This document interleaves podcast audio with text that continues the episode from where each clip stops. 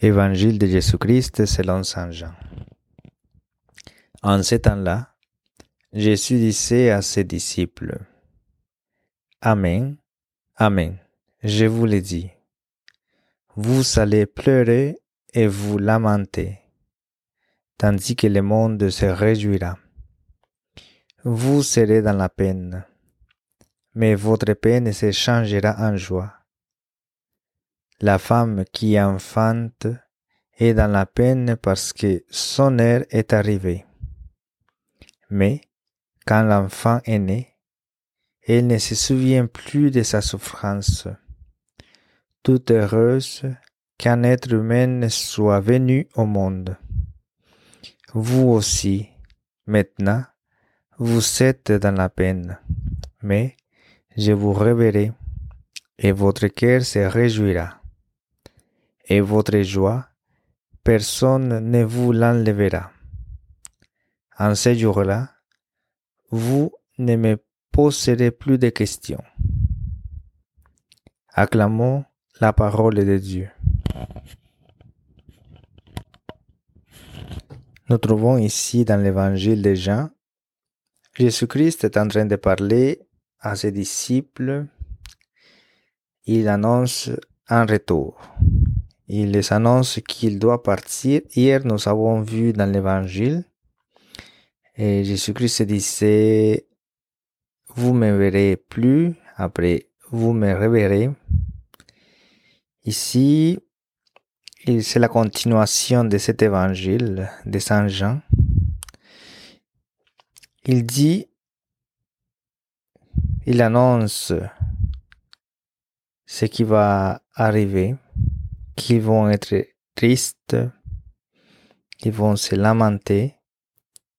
Mais il y a ici le mot Amen. Je vais faire ici une petite parenthèse. Le mot Amen vient de l'hébreu. C'est une déclaration de foi et une affirmation.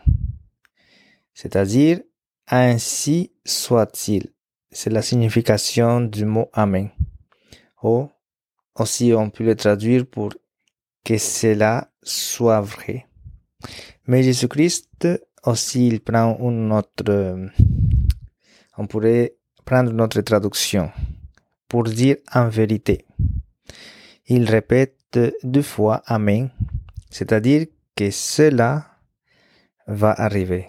Dit en vérité, en vérité. Ou dit Amen, Amen. Il dit, ce que je suis en train de vous dire, ça va arriver. Je vous laisse assurer que ça va arriver. Alors, Jésus-Christ ici, il parle à ses disciples et de la souffrance éminente qu'ils vont avoir à cause de son départ, de, qu'il va être mis à mort, mais non seulement qu'il va être mis à mort, mais qu'il va ressusciter. Et il parle, il ici, il parle de la femme qui est enceinte.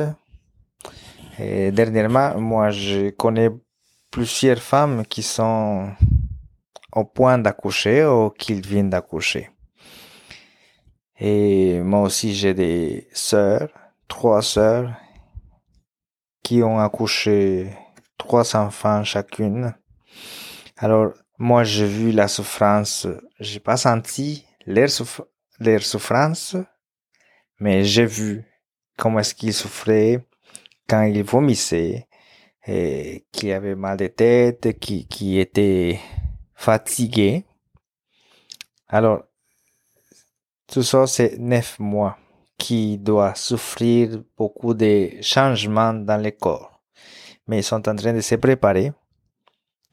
Ici, Jésus-Christ parle de cette souffrance de la femme qui se prépare pour l'accouchement. Les derniers jours, euh, c'est plus compliqué parce que les pieds commencent à gonfler et il commence à avoir mal. L'enfant qui commence à se placer et elle est dans la souffrance parce qu'elle sait qu'elle va souffrir l'accouchement. Mais Après, quand j'ai vu mes sœurs, avec les, leurs enfants dans leurs bras, ils étaient dans la joie pour avoir vu leur fils né. Parce que aussi c'est la peur de savoir si l'enfant va bien naître, si elle va réussir l'opération au cas de césarée. Mais après, quand l'enfant est là, il dit, bon, tout ça, c'est passé, maintenant mon fils est né. Et Jésus-Christ, pourquoi il fait cette euh, relation avec la femme? La femme, lui aussi est en train d'enfanter. C'est l'Église. Il est en train de préparer sa mise à mort. Il va verser tout son sang, va accomplir toute la prophétie des prophètes qu'il va être crucifié, qu'il va être mis au tombeau, qu'il va descendre aux enfers pour aller chercher tous ceux qui sont, sont morts déjà, qui, qui l'attendent, qui attendent l'accomplissement de cette promesse. Alors, Jésus-Christ est en train de préparer cet accouchement, cette église qui va naître des de sa souffrance. C'est nécessaire. C'est pour cela il dit, vous êtes triste, vous êtes dans la peine, vous se lamentez, mais le monde se réjouira parce que à cause de cette souffrance que Jésus-Christ a souffert, nous, nous avons maintenant, tous les chrétiens, l'opportunité de gagner le ciel par Jésus-Christ. Pas que nous, ce n'est pas que nous avons gagné nous-mêmes le ciel, mais par cette souffrance, par cette mise à mort de Jésus-Christ, nous tous, les chrétiens, que nous n'avons pas d'espoir de vivre de la vie éternelle, d'arriver au ciel parce que nous étions condamnés à cause de nos péchés, mais Jésus-Christ nous donne cette possibilité d'arriver au ciel. Et c'est là que nous, le monde, ce qui nous n'étions pas des juifs, on allait entrer dans la joie, dans, dans cette allégresse d'avoir la possibilité de la résurrection. En plus, il donne ici euh, un indice aux apôtres. En ce jour-là, vous ne me poserez plus de questions. Bon, si déjà nous sommes dans la vie éternelle, dans la résurrection, dans le ciel, nous serons capables de découvrir toute la bonté et nous connaîtrons la vérité tout entière. Alors, euh, je pense que j'aurais pas besoin de demander, de poser des questions. Pourquoi comme ça? Pourquoi ma vie? Pourquoi je pleurais? Pourquoi j'étais attristé? pourquoi? Je pense que voir toute la bonté qui nous donne la vie éternelle, quelque chose qui nous dépasse, être face à Dieu dans la plénitude, je pense que toutes ces sortes de questions vont passer dans le deuxième plan et vont être mis à côté. Nous n'aurons pas besoin de poser des questions. Parce que déjà, contempler, voir la réalité. C'est par exemple quand, quand j'étais à l'école, moi je devais me préparer pour des examens et je devais étudier. Des fois, je dormais pas beaucoup.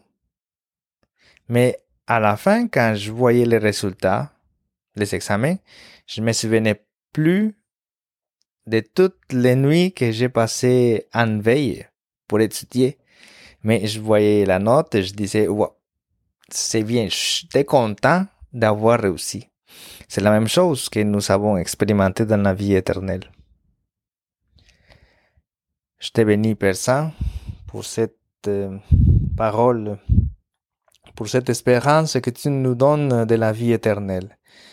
Donne-nous la grâce d'attendre, d'attendre avec patience ta venue, la résurrection des morts, la vie éternelle, et de passer à travers toutes nos souffrances, à, travers toutes nos combats que nous avons jour à jour, de les passer dans la foi, en sachant que la joie d'être dans la vie éternelle, ça vaut la peine.